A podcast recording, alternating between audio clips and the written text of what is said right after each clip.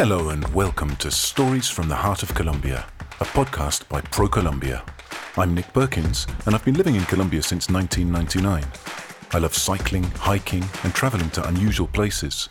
For a long time, I've been dreaming of visiting every department in Colombia on one round trip, but I hadn't been able to do it until this year, when I was finally able to plan the trip of my dreams.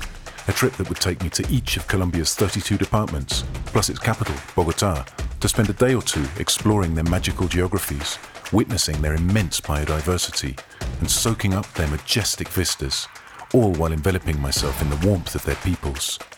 In each episode of the podcast, I explore emblematic places in one department.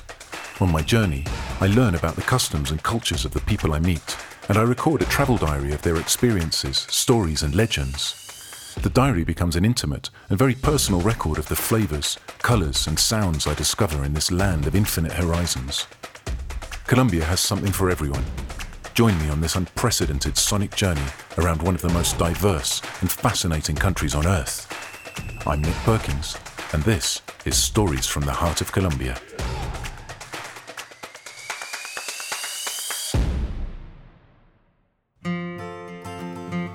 Today's episode of the podcast, I visit the department of Boyacá. Boyacá is just north of Cundinamarca, where the capital city Bogotá is, and it's a largely agricultural based economy. So, a huge proportion of Colombia's potato production occurs in Boyacá. They grow onions and all sorts of other crops. It's a department of enormous variety. It has from lowland areas just a few hundred meters above sea level, boiling hot tropical sun, and uh, high mountains in the you know three and a bit, four thousand meter kind of range, where temperatures are obviously a heck of a lot lower. And so I decided to drive to the town of Villa de Leyva in Boyacá. Uh, Villa de Leyva is a very picturesque, old, colonial style town with a, a very unique and picturesque central square. It takes um, it's about a four hour drive from Bogota. I think it took me kind of closer to five hours because I kept on stopping to take photos. The road's gorgeous. The, the first part's just a, a kind of multi lane highway, and then you turn off the highway and you start driving through uh, the mountains of Boyacá. Anyway, that aside, it's lovely, lovely road out to Villa de Leyva. And uh, I chose to come to Villa de Leyva because it's a very interesting, beautiful, picturesque town in itself, just lovely to wander around.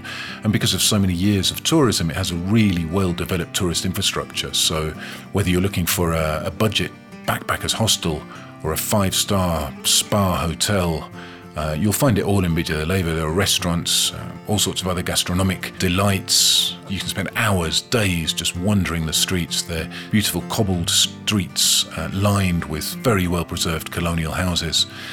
And I'm also curious, I want to visit what's called the Muisca Solar Observatory or El Infierno. I'll talk about that a little bit later on in the podcast. And I was curious to find during this episode that, in fact, the observatory is not or was not built by the Muiscas at all. The Muiscas appropriated it from an older culture uh, about whom we know nothing, but the observatory itself dates back uh, a number of thousands of years and dates back to before the first historical register of a Muisca population in the region. So that's something which I learned in the recording of this podcast, which I found very, very interesting at a personal level, and I'll be sharing that with you later on as you join me on my journey through the department of Boyacá.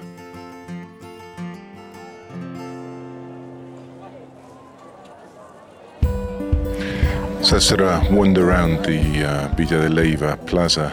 It's absolutely beautiful, surrounded by low, sort of two story high colonial buildings with clay tile roofs, wooden balconies uh, sticking out to give you a bit of shelter from the rain if it rains or the sun when it's sunny. And this is a very arid and uh, usually quite sunny part of the country. Uh, today it's a little bit cloudy actually, but it looks like the sun's going to come out later. And uh, yeah, it's absolutely beautiful. It's uh, very recommended to come here uh, early in the morning rather than later when there are fewer people in the plaza. And you really get a sense of its magnitude. Apparently, this is one of the largest colonial era plazas in definitely in Colombia, possibly even uh, in the Americas. For me, one of the most beautiful things about these old colonial towns is the amount of parks there are. So I'm just wandering around Villa de Leyva, we're actually walking back from where I had a coffee to where I parked my car, and uh, came across the Parque Antonio Nariño, which is a beautiful grassy park full of palm trees, birds tweeting in the early morning.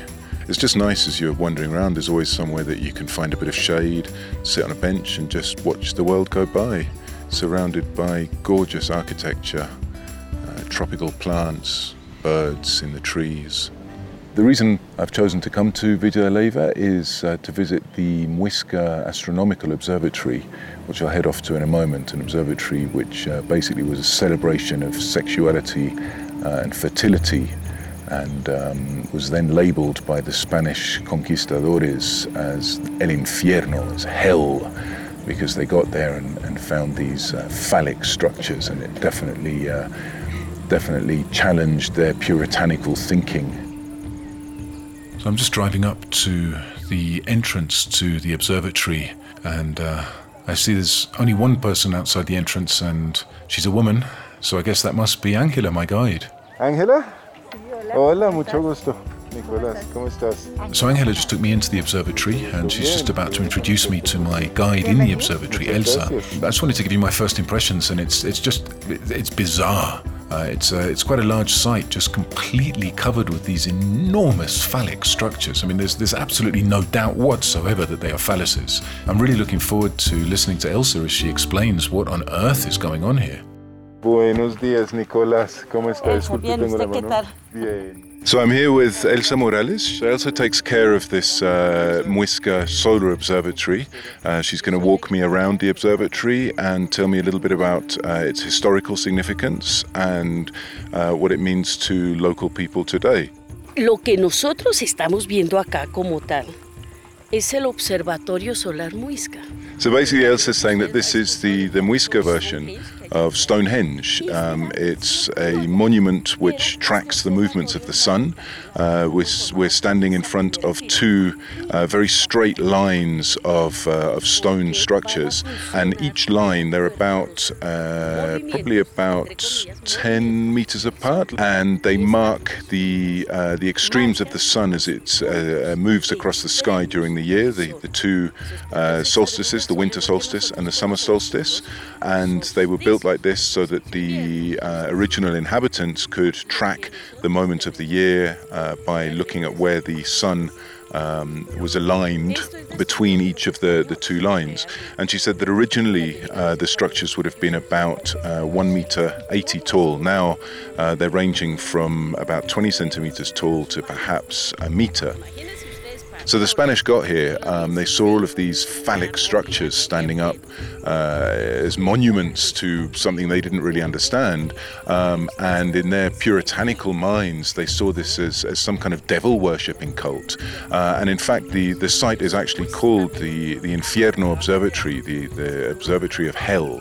Uh, and then they set about destroying the stones, which is why what we have today are archaeological remains uh, in the most part, rather than uh, original stones. And I'm fascinated by the fact that such an ancient culture was able to so accurately track the heavens and represent that with monuments on the earth. But I'm equally fascinated by the fact that they chose to use phallic symbols to do this. And uh, I'm going to ask Elsa to explain to me a little bit about what we believe uh, the reason was for choosing phalluses rather than just placing rocks to represent the heavens.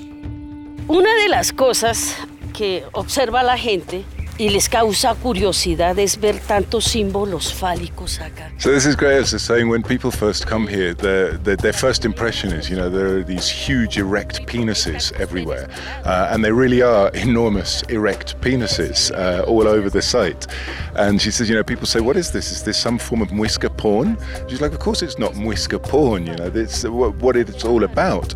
Um, is that uh, these phallic structures would be inverted at certain times of the year. So that uh, right now I'm looking at one that the, the, the, head of the penis is, is pointing directly upwards towards the sky, but they would be inverted so that the head of the penis, the, the, the, the male form, uh, the male sexual form, would be inverted and inserted head down into the earth, which was the female form, and it was a, a ritual, a ceremonial act uh, which uh, represent the fertilization of the soil uh, and lead to uh, abundant crops.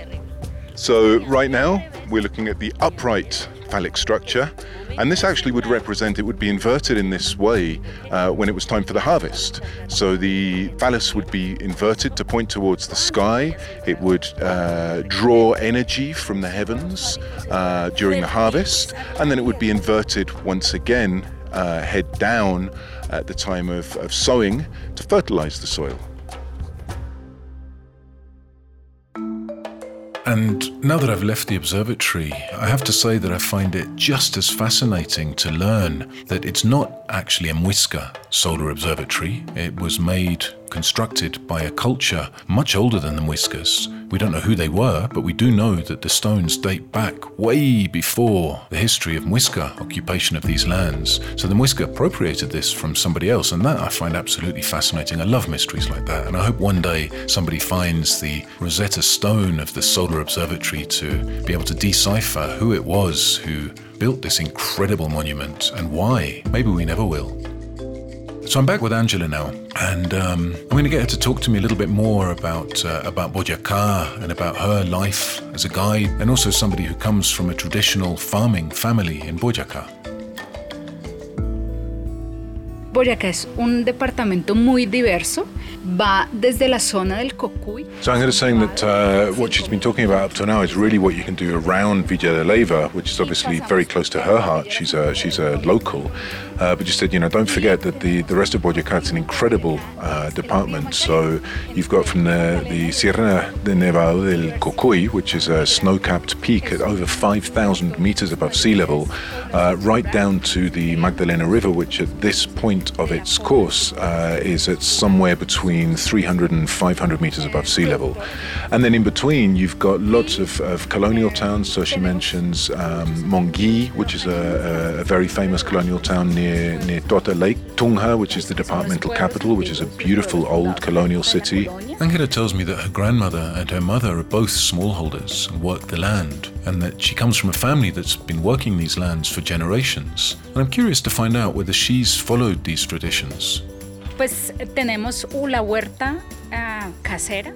Angela, um, living where she lives and in the way that she lives, she said it's, it's like living in paradise. Uh, you don't have the noise of cars outside, you have beautiful sunsets, you wake up in this nice, quiet, beautiful place. Um, her family is a, a small holding family. They call them campesinos in Colombia. Campesino is basically a small holder. It's a multiple production small holding.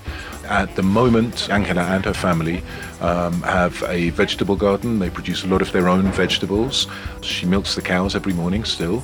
Uh, they have pigs, uh, rabbits, and Angela is a is a knitter, which in English, just um, as an isolated term, doesn't really mean anything. But here, what they call a tejedora, a knitter, it's a very traditional way uh, of women getting together and discussing and resolving issues which affect them.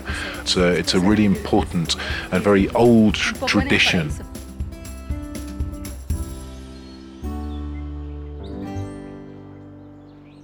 I've had a great day in Boyacá, exploring Villa de Leyva, the Solar Observatory, and listening to Angela tell me her stories about life in the country in Boyacá. It's evident from listening to Angela that there's still a huge importance for the economy and for the people as well, for their sense of identity in working the land in the agricultural traditions which are still maintained today in Boyacá. And it was absolutely fascinating to visit the Solar Observatory and find out about its symbolism and the way that the phallic symbols represent the fertilization of the earth. Perhaps those that built this monument did such a good job fertilizing the soil that that's why today, thousands of years afterwards, Boyacá is still one of the most productive agricultural regions in the whole of Colombia. Boyacá lies in the eastern Andean Colombian tourism region. It is a place of fertile soil that tastes like stewed meats and mixed tubers and countless soups. Cuchuco de trigo, mazamorra chiquita, mute de maíz, the culinary arts reflect what the land has to offer a land of introverted, quiet, but respectful people, a land of craftsmanship and abundance, because here, in this little piece of Colombia, there is always something for everyone. To learn more about places like El Cocuy National Natural Park, Villa de Leyva, Ráquira, Tota Lake, or the Terracotta House, visit Colombia.travel. The Stories from the Heart of Colombia podcast was produced by ProColombia. Its contents are protected by the intellectual property laws of the Republic of Colombia and do not reflect the views of the national government, ProColombia, or the other entities that participated in this project. None of these will assume liability for any of the views expressed here.